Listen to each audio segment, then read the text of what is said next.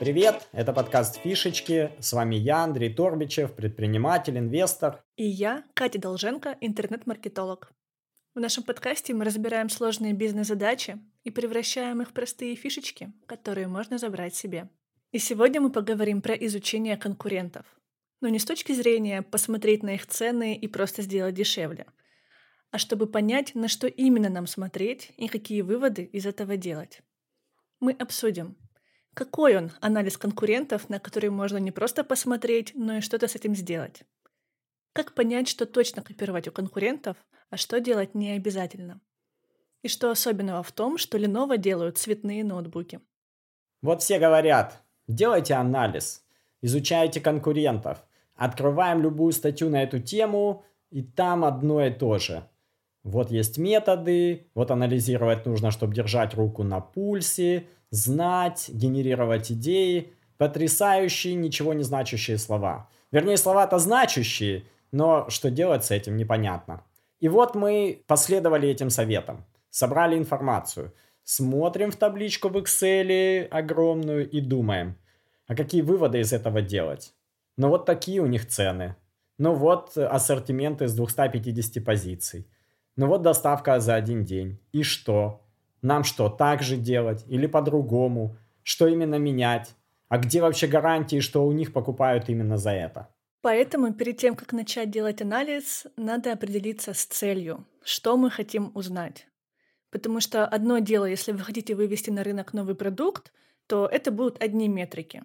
А если у вас уже есть бизнес, и вы хотите увеличить LTV клиентов, к примеру, то это совершенно другие метрики. И сегодня мы поговорим о конкурентном анализе, который можно делать всем, и новым компаниям, и существующим – а главное, расскажем, что делать с этими данными и о чем они нам говорят. И начинать, конечно, нужно с вопросов. Но с вопросов не только к себе, а с вопросов к клиентам. Какие критерии для них важны при выборе? Это базовая вещь, от которой можно оттолкнуться. Допустим, мы понимаем, что в интернет-магазине постельного белья какого-нибудь условно важна. Цена, скорость доставки и срок гарантии. Тогда мы можем посмотреть на своих конкурентов и понять, а где мы в рынке, где лучше цена, где лучше доставка, где больше срок гарантии.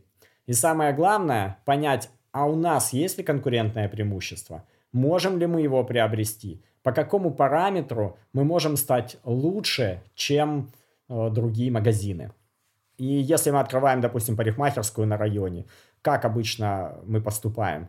Мы идем по всем парикмахерским, смотрим цены, там чистоту. То есть тоже оцениваем, тоже проводим конкурентный анализ но проводим конкурентный анализ со своей точки зрения. А хорошо бы сначала спросить у клиентов, а что им важно при выборе парикмахерской? И они скажут нам там цены, количество кресел, близость к дому. И тогда по этим параметрам мы можем оценить, куда же попадем мы. Ну и, конечно, вот этот вот конкурентный анализ по параметрам позволяет нам найти свое уникальное преимущество. Когда мы смотрим на эти критерии, мы можем увидеть, что вот по цене мы не можем стать сильно лучше. Вот по скорости доставки, ну вот тоже. А вот гарантию мы можем давать больше всех. И тогда у нас появляется то, что нас выделяет. Вот этот подход называют э, создание там, нашей стратегии конкурирования. Мы посмотрели, где мы находимся в рынке относительно конкурентов. Мы увидели, по каким параметрам они лучше нас, по каким параметрам мы лучше их. И вот на эти параметры, на эти критерии мы можем делать упор. И клиенты, которым важно, допустим, важна скорость доставки или увеличенный срок гарантии, они будут переключаться на нас или будут идти к нам. Есть еще интересный подход, который называется стратегия Голубого океана. Когда мы смотрим что по всем параметрам мы плюс-минус одинаковые. Допустим, у нас парикмахерская, и мы и по цене, и по расстоянию до потребителя, и по количеству кресел плюс-минус такие же, как и другие салоны. Тогда мы можем взять какой-то малозначимый для клиента параметр и по нему стать сильно лучше. Допустим, мы говорим, а у нас появляется детская комната. Параметр наличия детской комнаты не очень может быть важен для клиентов. Они раньше ходили, не очень-то а сейчас у нас появилось, и таким образом мы выделились среди всего рынка. Есть э, очень интересный пример, э, когда ребята хотели запустить э, сеть отелей.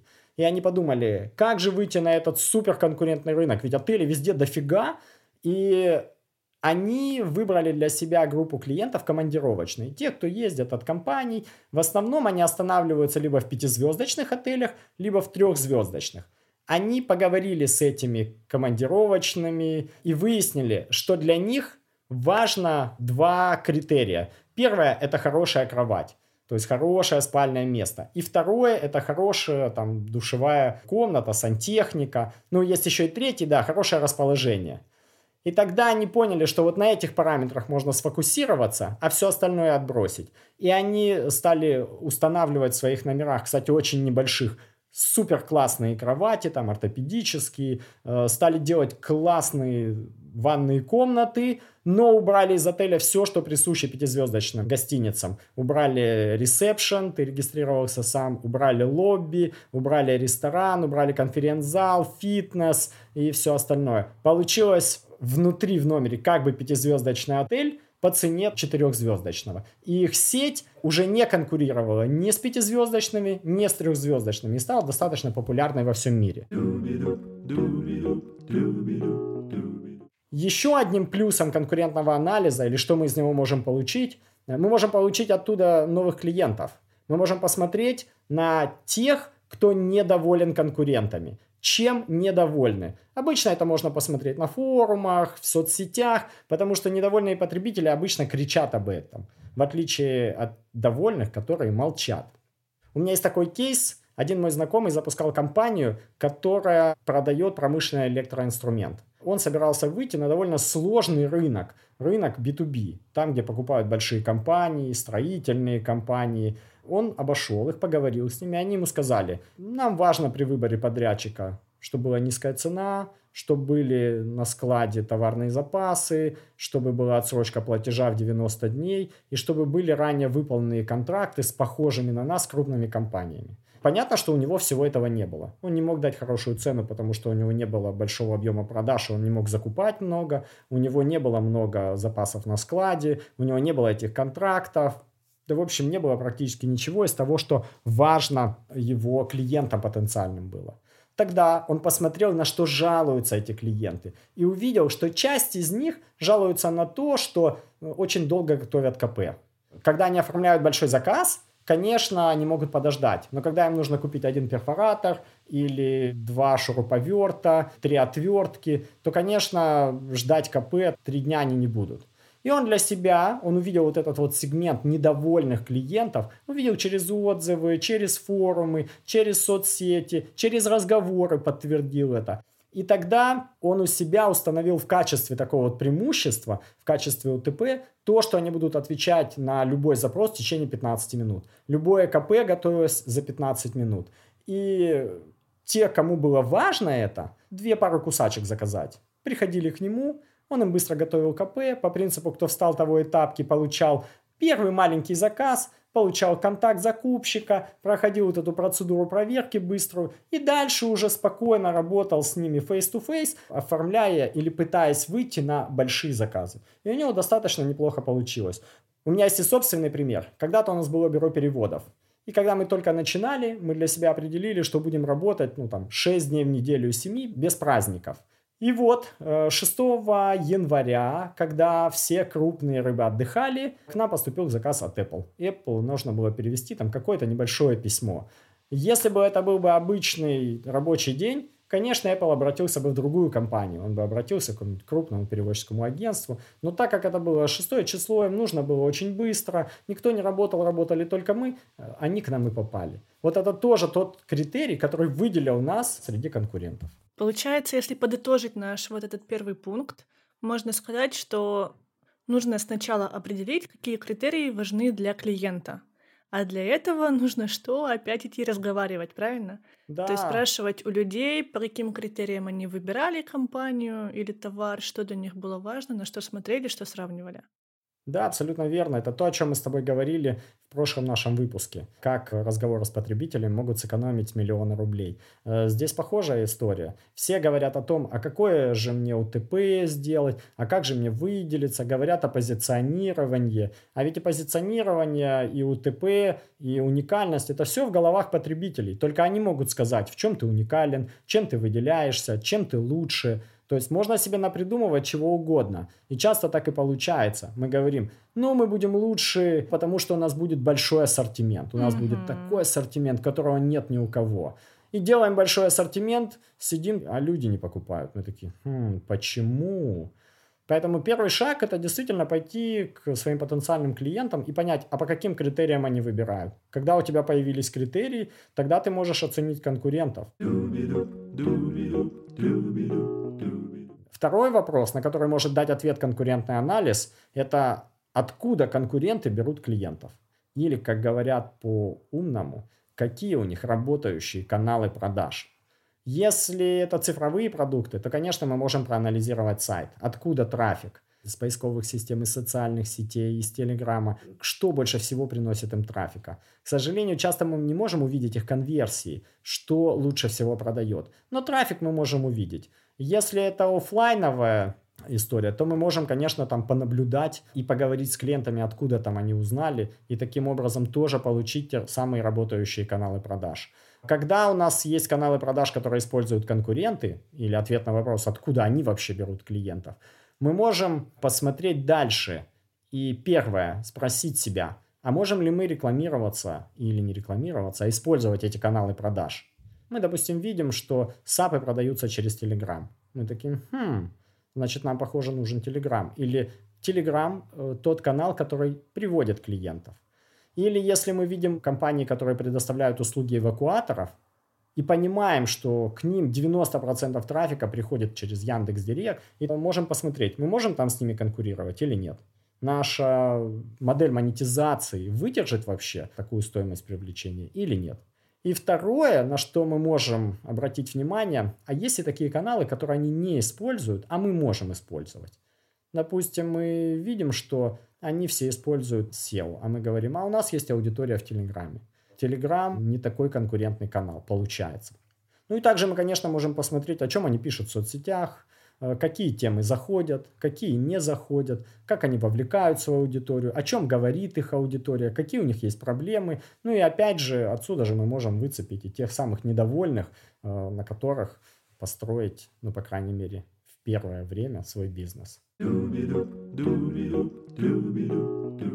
Ну и третий важный вопрос. А как продают наши конкуренты? Как устроена их модель продаж?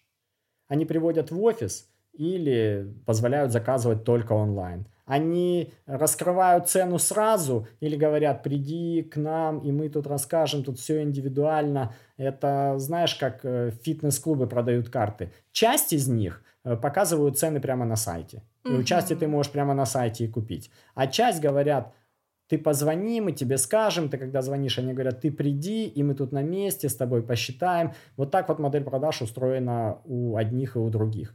Я вспоминаю, что я знал две компании, которые продавали кондиционеры. И вроде бы продавали одну и ту же модель кондиционеров или модели, но у них было две разных схемы продаж. А, одни не указывали на сайте цены, и на сайте было минимум информации. Их задача была, чтобы человек позвонил, там был крупный телефон, и менеджер, который был в этом очень хорошо подкован, начинал уже продавать по телефону, не отпуская клиента, предлагая ему самую дорогую модель, еще какие-нибудь дополнительные услуги. Вот такая была модель продаж. А у второй компании, которая продавала абсолютно э, такие же товары, наоборот, были цены, были инструкции, и на сайте было расписано ну, практически все, что только можно было. И у них не было таких менеджеров. У них был один э, там, человек, который просто оформлял документы и отправлял. И они пытались сделать так, чтобы э, через сайт э, приходили заказы, нужно было только позвонить и сказать, вы заказали, все верно, все, мы тогда отправляем. Никакой консультации, никакой продажи по телефону. Вот такие вот разные модели. И чтобы понять эту модель продаж, хорошо бы пройтись по ней как клиент. То есть попробовать дойти, ну, практически до покупки. А лучше, если там не такой дорогой, вообще пройти ее. Тогда ты поймешь, как они продают, за что цепляют, там, кто у них работает. И тогда ты можешь понять или предположить, какую модель продаж использовать тебе.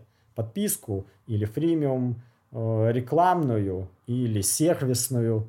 То есть, э, посмотрев на своих конкурентов, ты можешь в том числе и понять, а кто из них там получает там больше продаж. Не понять, а предположить, а кто из них получает большую маржу. Очевидно, что те, кто продавали вот кондиционеры по телефону, получали большую маржу, потому что они продавали товары, которые дороже, они продавали дополнительные услуги, которые более маржинальные. Но у второй компании был, наверное, наверное, чуть больше оборот, потому что у них был отлаженный процесс, у них уже не был задействован менеджер, и они там рассчитывали на онлайн-продажи больше. Тут выбор, конечно, за каждым, но посмотреть, какие модели продаж используют конкуренты, конечно, очень важно.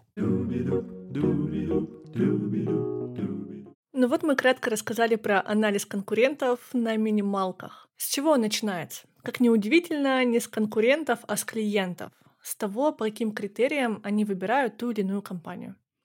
Зная эти критерии, мы уже можем посмотреть, где мы находимся – мы лучше или хуже. Мы можем предположить, чем можем выделиться, какое придумать УТП. Второе, что нас интересует, это откуда конкуренты берут клиентов. Мы можем проанализировать каналы и понять, что у них работает, а что они упускают. Ну и третье, как они продают. И это получается три вопроса, с которых можно начинать любой конкурентный анализ. Дальше он может разворачиваться в любую сторону и с использованием разных методик, которые вы найдете в интернете. Но перед этим важно спросить себя, а на какой вопрос я ищу ответ. Ну что, а с вами был я, Андрей Торбичев. И я, Катя Долженко. Подписывайтесь на наш подкаст, ставьте лайки в Яндексе и звездочки в Apple подкастах. Ну и, конечно, слушайте предыдущие выпуски и пишите комментарии в телеграм-канале Фишечки. Всем фишечек!